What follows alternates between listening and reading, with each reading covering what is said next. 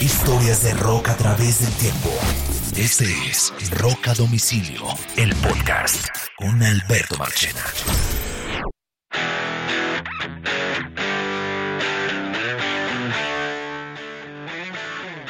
Bienvenidos a un nuevo episodio de Rock a Domicilio, el podcast. Saludos para todos. Los saludamos Carlos Oñoro, quien les habla Alberto Marchena. Es una nueva edición de este podcast. Historias de rock a través del tiempo. Este episodio de hoy está bien interesante porque lo vamos a dedicar a un disco que está de aniversario. Y me refiero al álbum de Santana Supernatural. Y es que este Supernatural, Oñoro, eh, está de aniversario. Fue lanzado un 15 de junio del 99. O sea, este álbum está cumpliendo este año 23 años. Ya, ¿cómo pasa el tiempo, Oñoro? muchos años, Marchena. muchos. 23 años del Supernatural. Del este... disco de Smooth, el de María y María. Solo le voy a dar los pergaminos del disco antes de entrar a, empezar a como que em, a mirarlo con detalle, a diseccionarlo correcto. Número uno en 11 países, 12 semanas en el tope de listas de álbumes de Billboard. 12 semanas, estoy hablando de 3 meses. 6 singles tuvo el álbum. Dos canciones llegaron al número uno, Smooth y María María. Eh, Smooth junto a Rob Thomas. 15 discos de platino en Estados Unidos, 30 millones de copias en el mundo. Marche. Smooth estuvo 12 semanas en el número 1 de Billboard y, María María 10 semanas en el número 1. Además de eso, el récord de los Grammy. Ese, en, esa, en ese show del 20 de los Grammy del, del 2000, perdón, Santana se ganó 8 Grammys, igualando un récord. ¿Ah? Todos los Grammys. Ocho Grammys, igualando el récord que tenía Michael Jackson, de, eh, eh, que tenía ocho Grammys en una misma noche con Thriller en el 84. Este lo iguala con ocho Grammys en la ceremonia del 2000, incluyendo álbum incluyendo todos los premios importantes como grabación del año, álbum del año, canción del año, álbum rock del año, categoría de música pop todo, se llevó todo, todo, señor. Mira, 15, eh, 15 millones de discos, 15 discos de platino eh, tienen pelos, pero mira esto. Cuádruple platino en Australia, doble platino en Austria, diamante en Canadá, doble platino en Francia, doble platino en Holanda, cuádruple platino en Nueva Zelanda, platino en Suecia, Suiza, cuádruple en el Reino Unido, doble platino. Esto es un éxito a nivel mundial. Y los números de Latinoamérica eh, obviamente son más bajos, pero pues como no hay tanta información, pero también en Colombia fue un palazo. Por supuesto, hay un detalle adicional y es que, háganse una idea, este disco logró esos números entre el 99 y el 2000. Santana había debutado discográficamente en, en el año 70. Él tocó en Woodstock del 69, el original Woodstock tocó eh, sin tener todavía un disco publicado, porque era la banda consentida del San Francisco, de Bill Graham, que era como el, productor de, el, manager de él y toda la historia. Y él se convirtió en una celebridad después incluso de Woodstock. Este man tocó en Woodstock.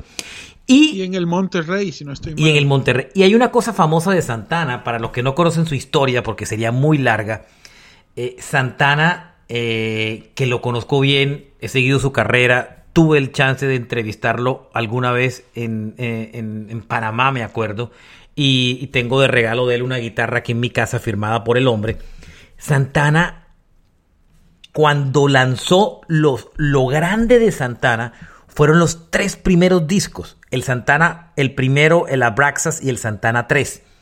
Después, que ese es el grupo donde tocaba Neil Sean de Journey la guitarra en, y, donde Ross Valerie The Journey era el vocalista y tecladista. ¿Se acuerda? Correcto, y cantante. Y cantante, sí, vocalista. El man, a partir del, del cuarto disco, Santana se mete en un viaje espiritual y hippie, toda la historia, y el man abandona las raíces rock y se mete por la experimentación el jazz y a partir del disco 4 su carrera tuvo discos importantes, pero nunca alcanzó los niveles de los tres primeros álbumes.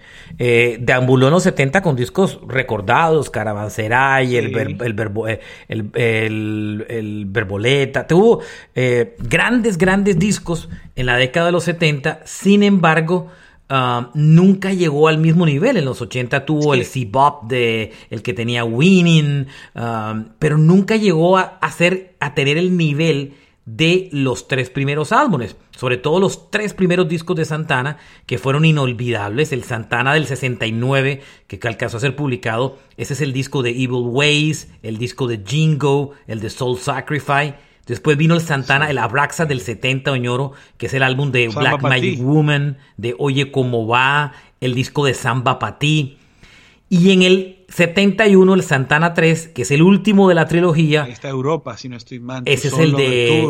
ese es el de. No, no es el de Europa, ese es el de No One Depend On. Eh, no One Depend On. No ese One es to el Depend On, sí. El de Everything Come Our Way.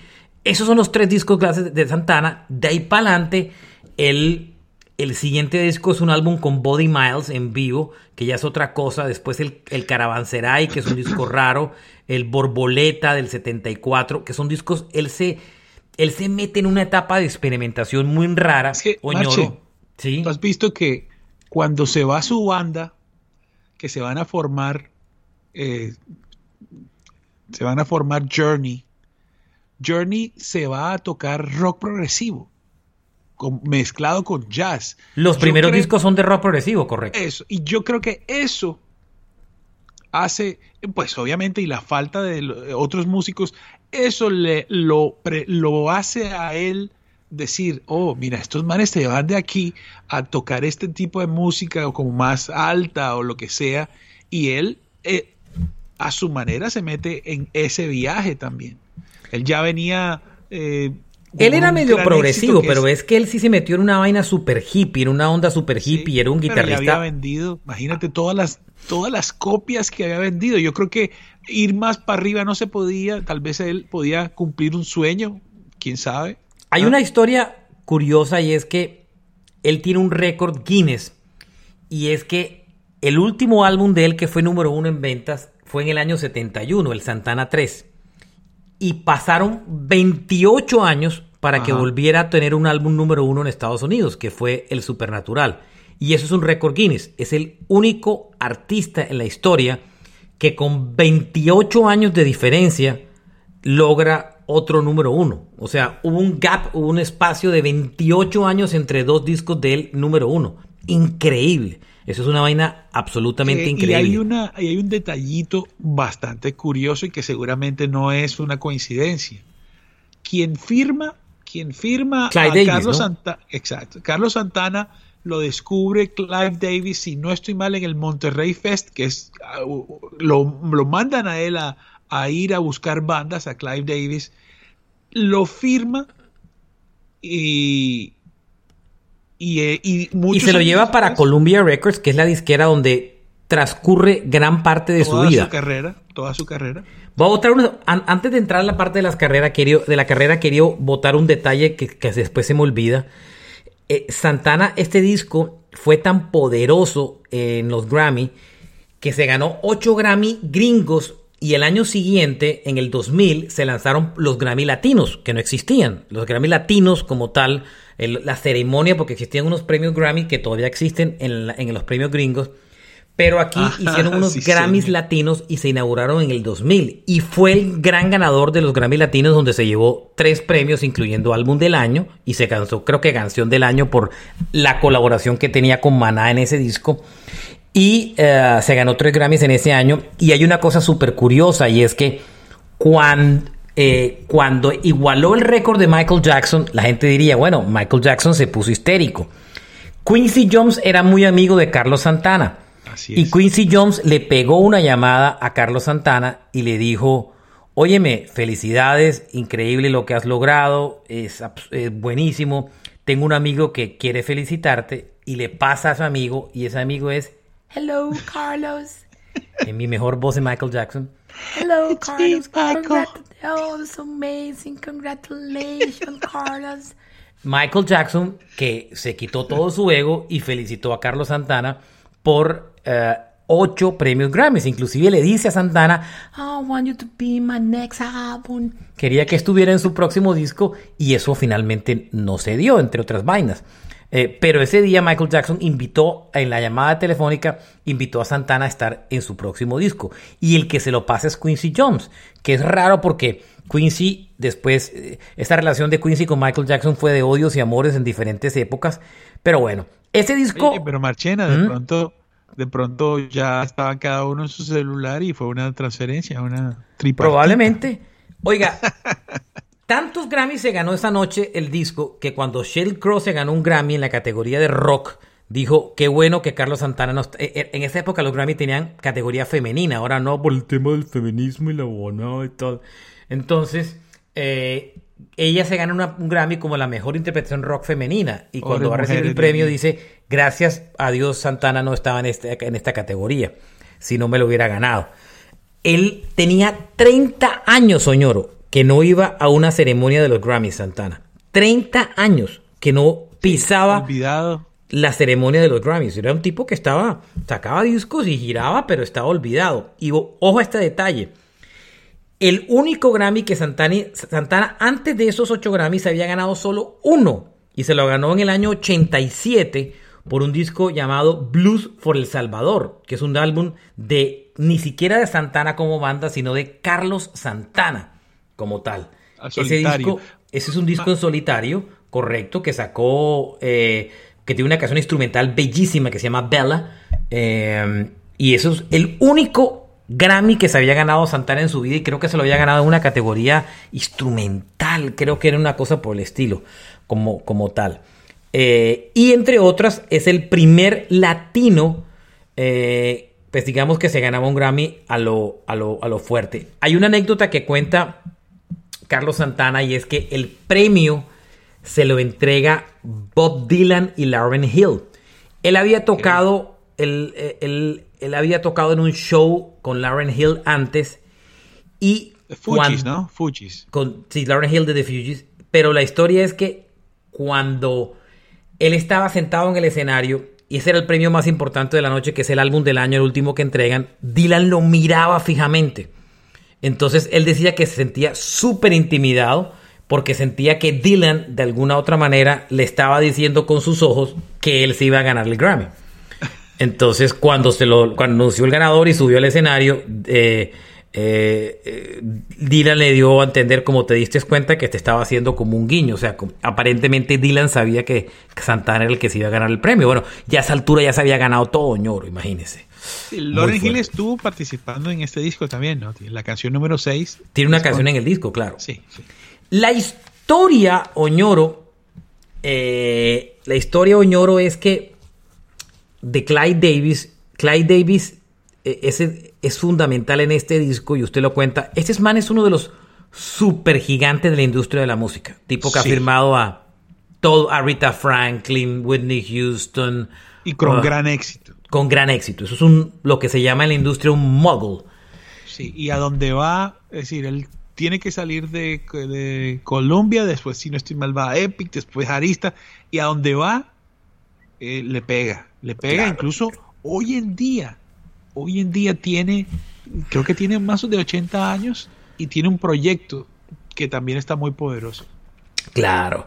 La historia de este disco, hay varias anécdotas súper interesantes. Y es que eh, eh, Clyde, él, ha contado en varias entrevistas que él tuvo tres personas.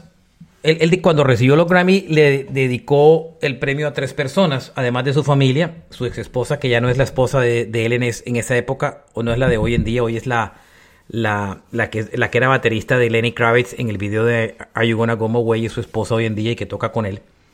Le dedicó el premio a Clyde Davis, Bill Graham, que es ese famoso em, empresario de conciertos. Empresario de conciertos que murió hace algunos años en un accidente de helicóptero, ¿se acuerda, señor? Sí. Bill fue un tipo que cuando, que fue el que le impulsó su carrera y fue un tipo que le dijo a Santana y es, tú tienes que ser un ejemplo para tu gente. Y cuando Bill Graham conoció a Carlos, Santana era un lavador de platos en un restaurante y tenía una banda de rock. Y le dijo, tú tienes que ser ejemplo para tu generación. Y al otro que le dedicó el premio fue Armando Peraza, que era el eterno percusionista de la banda de Carlos Santana. Hay anécdotas súper curiosas en este disco, que es casi como cuando llegamos a, esta, a, este disco, eh, y es que él lo firma Columbia para los tres primeros discos, ¿cierto? Los discos que salen en el 69, 70 y 71 eh, le va muy bien. Vende muchísimos discos, muchísimos, millones. Correcto, millones de discos. Y el man, las ventas de él fueron cayendo, cayendo. Yo me acuerdo cuando tuve en el 81 ese éxito, el C-Bop, y pegó una canción llamada Winning, muy buena. El Shango del 83 tuvo otra buena que se llamó Hold On. Eh, pero era muy pop. Y el, del 85, el Beyond Parents, tenía otra que se llamaba Say It Again, que aparecía inclusive en los compilados esos de Llena tu cabeza de rock. Pero el man las ventas se le fueron al piso. Y prácticamente la disquera lo dejó libre de contrato. Lo abrió. El Columbia llegó un momento en que dijo, pues ya, esta vaina ya no da más. Ya el último álbum que les publicó Columbia fue el Freedom, que no pasó absolutamente nada. Y, ya el grupo, pues ya la disquera se acabó. Y después él se va a grabar con Polydor, con Polygram. Se va a grabar con Polygram Oñoro el disco de Milagro del 92. El último que graba con Sony se llama Spirit Dancing in the Flesh, que no vende nada, nada. Y se va a grabar con Universal dos discos. El Milagro del año 92, que es un disco que no pasa nada con él, Oñoro y se graba un disco de en vivo llamado Sacred Fire en vivo en Sudamérica. Ah, y ahí regraba sus. Un ¿ah? palazo. Yo ese disco cuando trabajé en Universal lo tenía y siempre lo vendía porque como tocaba los éxitos, era como decir que tenía Santana en el repertorio. No, y ahí estaba Guajira y tiene DVD. E, ese es el primer paso. Pero ese disco es un fracaso, señor. Y tan fracaso. Sí, Claro, es que ahí va la historia. El disco puede que en Sudamérica haya tenido algún efecto porque fue grabado en Sudamérica, pero le fue tan mal en las ventas del disco que eh, Polygram, que después se convertiría en Universal, le diría a Santana, oye, mira, no, no vamos a renovar el contrato. Y hasta ahí llegó. El man se queda sin contrato discográfico. Y ahí lo que termina, eso es en el año 93. El man tiene un bache, Oñoro, y en el 95, sin disquera, Santana en uno de los peores momentos de su carrera musical. Sí, después de Milagro, correcto. Después de, sí, después de, de, Milagro que estudio y del álbum en, vivo, lo invitan a un documental de Clyde Davis, que en esa época era el presidente de Arista Records, que era una disquera importante distribuida indirectamente por BMG como tal. Y él era el que lo había firmado en el año 69 para Columbia. Se encuentra con, con Clyde Davis, lo entrevista, ta, y toda la historia. Y Santana y, la, y su mujer en esa época invitan un tiempo después a Clyde Davis a un show que tenía Santana en el Radio City Music Hall. Un show en el año 97, comenzando el año. Lo invitan al show, el man va a ver el show y cuando ve el show, al final lo invitan, pues, venga, tomémonos unos, unos tragos y tal y tal.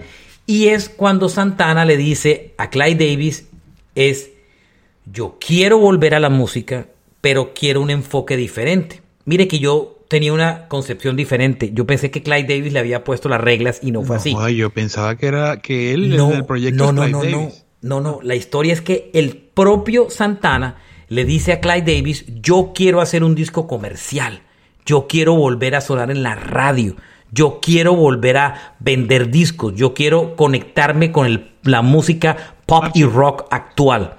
Es una idea de Santana, no es ni siquiera de Clyde Davis, imagínense. Incluso Santana le dice a Clyde Davis, yo quiero hacer lo que hizo Mal Davis y John Coltrane, dos músicos de jazz muy famosos que si ustedes recuerdan, Mal Davis en una época de su vida, si no lo sabían, era un músico de jazz experimental, fuera de serie. Genial, sí. Se volvió una época, se acercó mucho al pop. Inclusive llegó a grabar hasta covers de Michael Jackson en sus discos. Prince, en su claro, claro. Entonces, eh, Santana quería rejuvenecerse a lo mal Davis y Coltrane.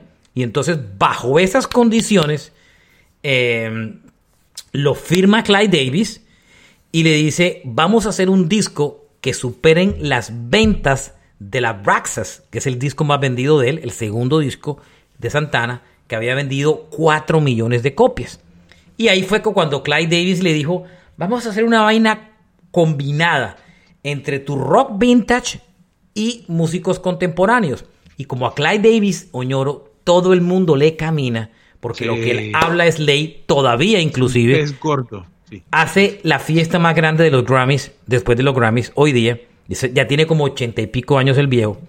Y Clyde Davis fue el que empezó a reclutar todos los músicos para este disco. Todos los que terminaron apareciendo invitados en este disco los recluta Clyde Davis. Y ahí empiezan, Oñoro, empiezan a armar el disco y tal y toda la historia. Y pues lo que hacen es juntar a Santana con las estrellas del momento de diferentes géneros, ¿cierto? Marche, mira, eh, ahora que, lo mencionas, podría decirse que, que Carlos Santana y su banda Santana nunca, nunca pertenecieron.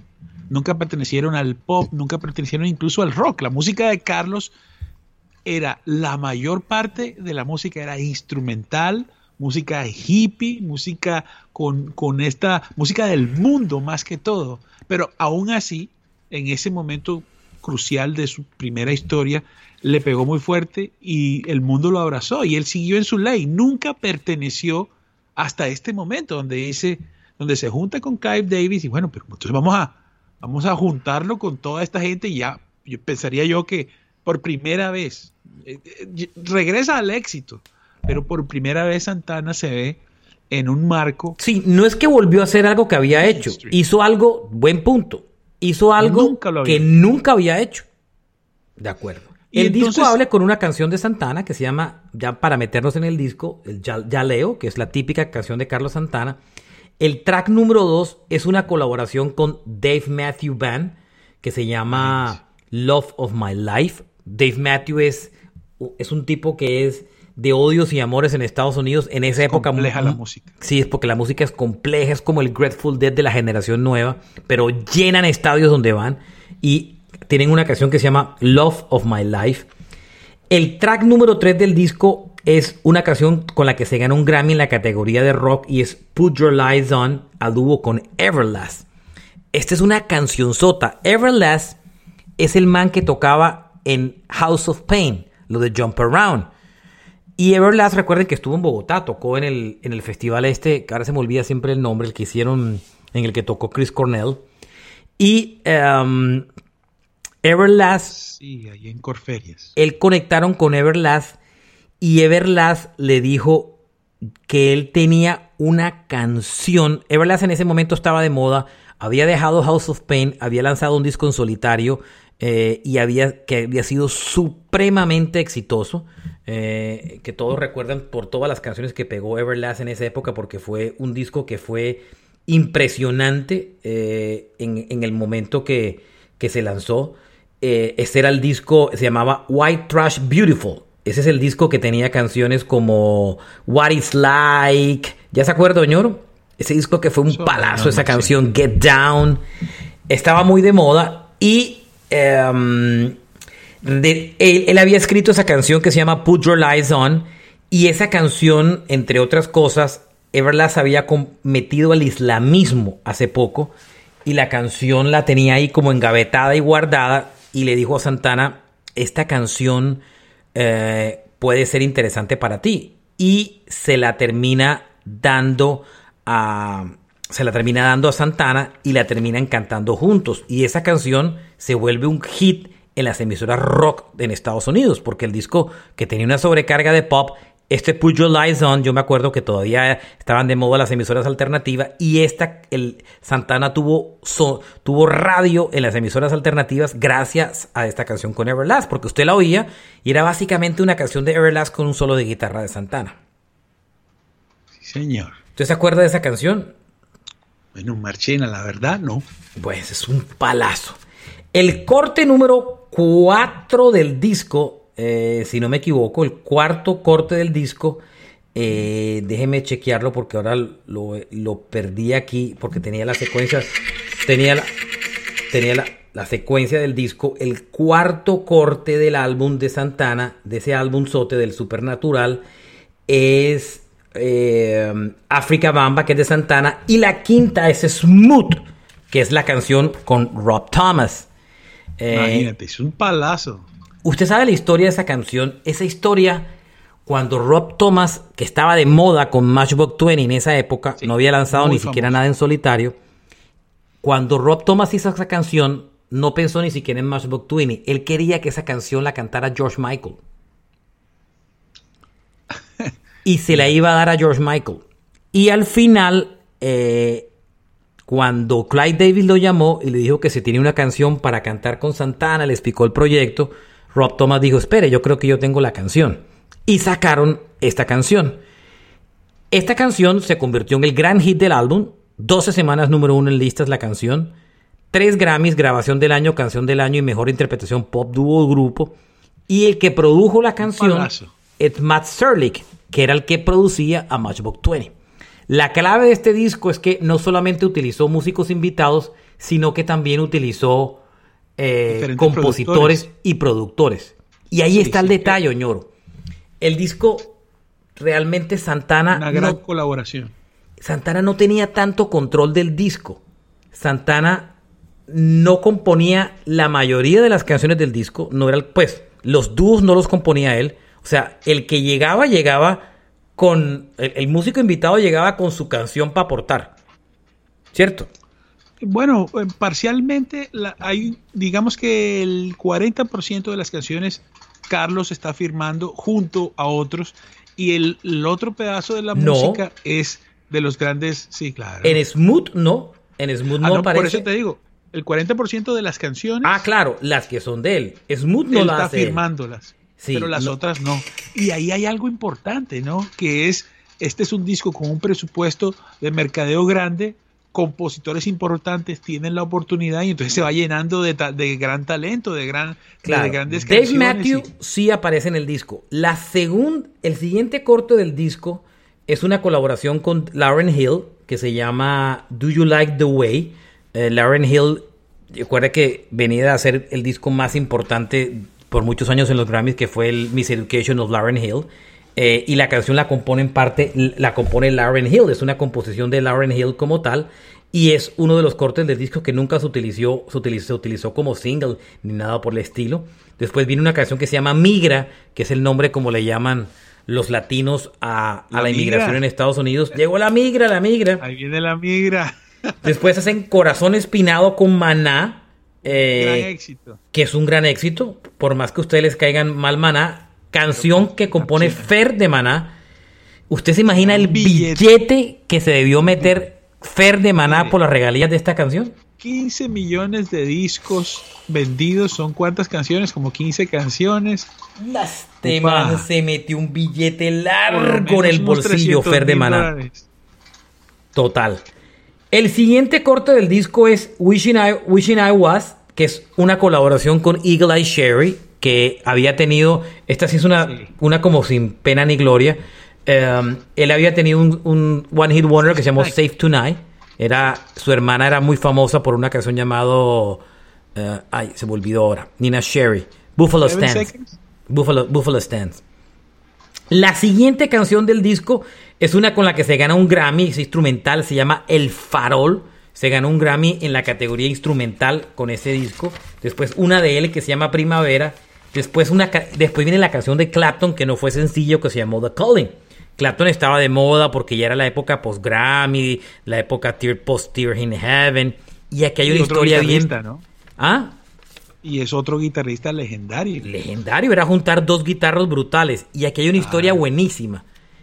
Em, Santana no llamó a Clapton, sino que llamó a su manager y le dijo eh, que, quería, que, quería grabar una canción con Clapton, que si los podía juntar. Y el tipo le dijo, bueno, listo, yo me encargo de eso. Y el manager nunca llamó, nunca los conectó y parece que Clapton cambió de manager. Un día, aparentemente, casi al final de la grabación del disco, Clapton se acuerda de la historia y alguien le cuenta la historia que Santana quería grabar y llama a Santana y le dice, óyeme, todavía tenemos tiempo de grabar la canción. Y prácticamente aguantaron el disco para grabar la canción y meter la canción que se llamó The Calling. Cuando lanzaron el disco, cuando, cuando el disco lo publicaron y ya estaba todo armado y había, lo habían metido dentro del disco y todo, ya no había vuelta atrás para sacar la canción ni nada llaman de la oficina de Santana a Santana a decirle, óyeme, vente para la oficina porque Eric Clapton nos mandó una cuenta de cobro por la participación en el disco. Y Clapton le gusta la hijo madre plata. Clapton le gusta la plata. No me mandó una señora por allá por vender un disco, una vaina así. Clapton, que es bien cafre. Entonces Santana dijo, no, jue madre, ya me costó un pulmón el, el, me va a tocar vender un pulmón, literalmente así dijo. Eh, pues llegó a la oficina corriendo a ver la cuenta y cuando abrió la cuenta, la abrió y le dijo, Carlos, lamentablemente me toca cobrarte por mi participación en el disco porque eh, yo estoy bajo contrato y debo cobrarte. Le cobró un dólar. un dólar. Lo hizo de manera simbólica. Entonces... el, tú sabes, eso es un track que es como un, un jam medio eh, esotérico, medio ambiental de guitarras, ¿no? Tampoco dura 12 minutos, pero que es una vaina rarísima. Eso, Y el álbum cierra con una canción llamada Days of Celebration como tal. Ah, eh, así es como que así es prácticamente el disco y la, lógico hay una parte importantísima en ese disco y es todo el marketing que le metió eh, eh, toda la fuerza, claro, porque en ese momento Clyde Davis lo firma para su disquera paradista, lo vuelve prioridad y el disco es un batazo impresionante. O sea, si no hubiera sido por Clyde Davis, difícilmente ese disco hubiera sido igual de exitoso. Así la idea de acercarse al pop hubiera sido de Santana. Sí, no, es eh, increíble esto. esto siento yo, Marchena, que, que también es como una, como rendirle homenaje a Santana, porque incluso siendo, eh, estando por fuera de, las normas de la música, aunque como tú lo habías dicho, las ventas fueron bajando, siempre vendió, pero venía bajando, siempre charteaba, pero venía bajando. Eh, el hombre tuvo una carrera que nunca se acabó durante más de 20, 30 años, que es por fuera, incluso por fuera de lo normal, pues una gran carrera. De acuerdo. Em, yo no soy muy fanático de este disco, lo debo admitir. Yo a mí me gusta el Santana de los tres primeros discos, inclusive hasta el Santana ochentero. A mí me pareció que este disco abusaron del pop, pero bueno, no debo reconocer que es un disco fantástico. ¿Qué, ¿En qué pecó Santana? Y es que la fórmula funcionó tan bien que siguió haciendo discos iguales, para bien o para mal. Pero es que la repitieron. Pero tampoco era era un error porque la, porque es que qué otra iba a hacer, o sea, si me entiendes. El siguiente álbum del 2002, o sea, tres años después, el Shaman, fue una continuación exacta. La misma fórmula. La misma fórmula. Michelle Branch, en una canción que fue supremamente exitosa, que se llamó The Game of Love. Este disco no vendió tanto como el Supernatural, pero vendió otro huevo de discos, ¿sí me entiendes? Eh, estamos a... The Game of Love fue famosa. Tiene una canción con Seal, que se llama You're My Kind. Tiene una canción con Macy Gray que se llama Amore tiene una canción con Chad Kroger que fue exitosísima, que era el cantante de Nickelback, Why Don't You and I. Y tiene una con Dairo llamado Feel Like Fire. Y tiene inclusive la, de español, meten varias porque hacen una con Lerner, una con Osomatli, que es una banda ahí de, de, Los Ángeles, y una hasta con Plácido Domingo. Este disco tuvo dos canciones grandes, Soñoro. Game of Love con, con Michelle Branch, que fue gigante y la canción con Chad Kroger. Pero el disco era lo mismo, la copia, ¿no?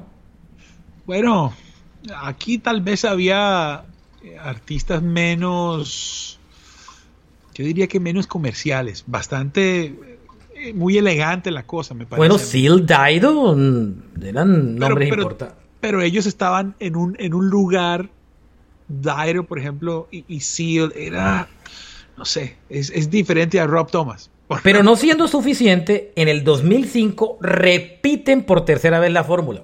Y ahí es cuando yo viajo a Panamá, veo un concierto de Santana y entrevisto a Santana en un hotel. Eh, esa entrevista la tengo guardada, hay que rescatarla, ñoro. ¿Ese es el All That I Am? El That I Am, el That I Am. Ese disco tuvo otra canción con Michelle Branch que se llamó I'm Feeling You, que fue buenísima. Ellos dos trabajaron muy bien. Um, tenía una canción con Mary J. Blige y Big Boy de Outkast. Una con Steven Tyler de Aerosmith que se llama Just Feel Better. Una con Will I Am. Una con Will I Am. Que se llama I'm Somebody. Tenía una con Sean Paul y con Sean Stone, eh, con Joe Stone, perdón. Y tenía una canción con Kirk Hammett que se llamó Trinity, entre otras vainas. ¿Qué tal, ah?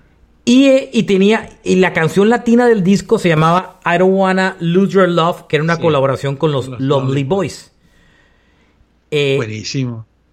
Y siendo, y perdone que lo diga, no siendo suficiente, eh, ya esa fórmula parecía agotada. En el 2012 sacó un disco ya supremamente experimental a los Santana, ya las ventas se fueron para el piso.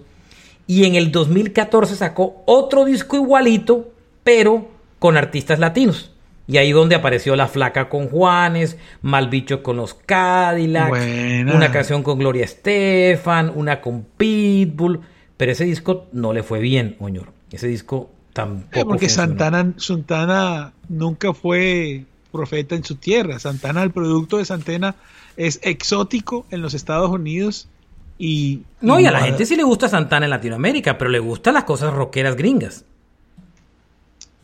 Mm, claro, oye, como va eh, Europa, eh, eh, Samba Patí. Claro, Santana fue grande en Latinoamérica, pero, pero fue grande sobre todo con, siempre ha sido grande con, no solo con su repertorio latino, sino con las cosas anglo, ¿no? Sabes que él tiene un disco que MTV Latino le, le publicó una canción que es del disco Santana Brothers, que también es de Arista, pero es como como no la banda Santana, sino con el hermano y otro. Y ahí le dieron cabida a un videíto que estaba muy lindo, que es instrumental. Eh, Marche, pero después Santana hace algo que me parece muy chévere, que no sé si a la gente le importaba o le parecía relevante, pero ese Santana 4 que viene después. Sí, el del 2016.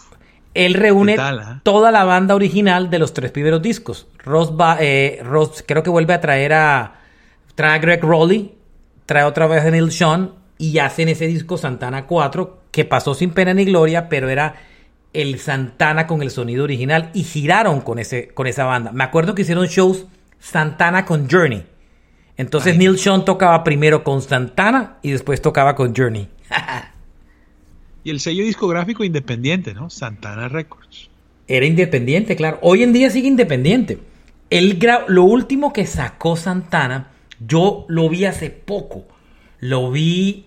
Hace poco no. Hace poco son cuatro años.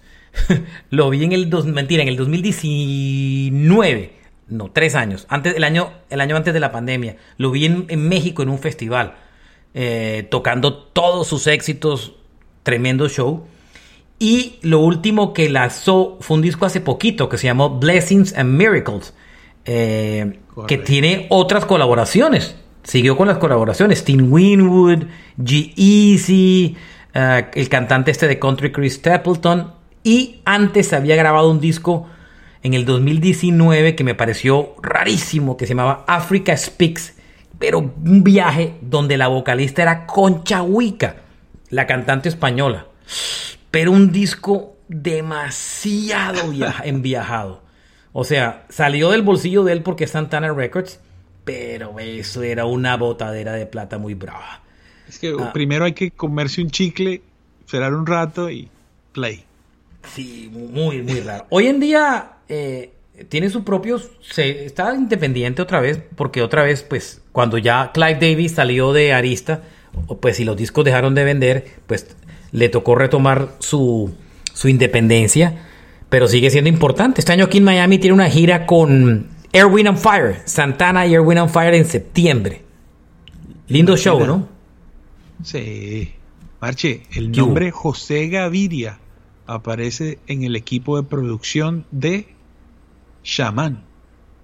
Ah, debe, ser por la canción en español, me imagino. Sí. Muy bien, esa es la historia del, del supernatural de Santana. Tremendo, tremendo disco. Es un discazo, sin lugar a dudas. Todo lo que ha vendido es uno de los discos más vendidos de la historia en Estados Unidos. Calcule, está dentro de los 20 discos más vendidos de la historia en Estados Unidos. El Supernatural de Santana. Para que tengan la idea. ¿Qué hubo?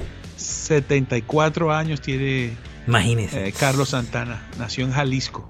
Sí, el año pasado tuvo un problemita de corazón. Creo que le hicieron un cambio de válvula, si no me equivoco. Algo así por el estilo. Eh, y es un genio, es un guitarrista, es uno de los mejores guitarristas de la historia del rock. Es un berraco. Es un sonido muy... particular. Y usted oye a Santana tocar la guitarra y usted dice, ese es Santana, no tiene pérdida. ¿Cierto? Sí, un amplificador Mesa Boogie con una guitarra PRS que es lo de toda la vida. Toda la vida ha tocado, sí. Tiene marca de corbatas, camisas, de cuanta vaina. Eh, pero es, un tipo que casi no habla español, Oñoro. Él le cuesta trabajo hablar español. Casi no habla español. No lo logra. Casi no logra hablar español. La entrevista que yo le hice era en inglés y, y a veces forzaba el español, pero le costaba trabajo. Pero es un músico muy berraco. Ahí está este episodio dedicado a al Supernatural con unos bonus tracks, porque también recorrimos un poco la carrera de Santana, que fue chévere, ¿no? Y el antes y después del Supernatural, que vale la pena hacerlo. Bueno, gracias por acompañarnos, Mr. Carlos Oñoro, eh, Alberto Marchena por este lado. El podcast se llama Roca Domicilio, tiene más de mil episodios, eh, está en todas las plataformas de streaming y disfrútenlo. Uh, y recomiéndenselo a los amigos y suscríbase, porque no digamos que suscríbase, síganos para que disfrute todos estos episodios. ¿Vale? Así es. Larga vida al rock and roll. Chao, Santana. Mentira. Chao, ñoro. Chao, Mache. Un abrazo para todos. Y recuerden, repasen y vuelvan a oír Santana con el disco. Y repasen y vuelvan a oír los tres primeros discos de Santana. Los van a disfrutar mucho. Marche, y métanle, métanle el en vivo en Sudamérica, tiene un temita guajira espectacular. Chao. Chao. A los fans de Santana.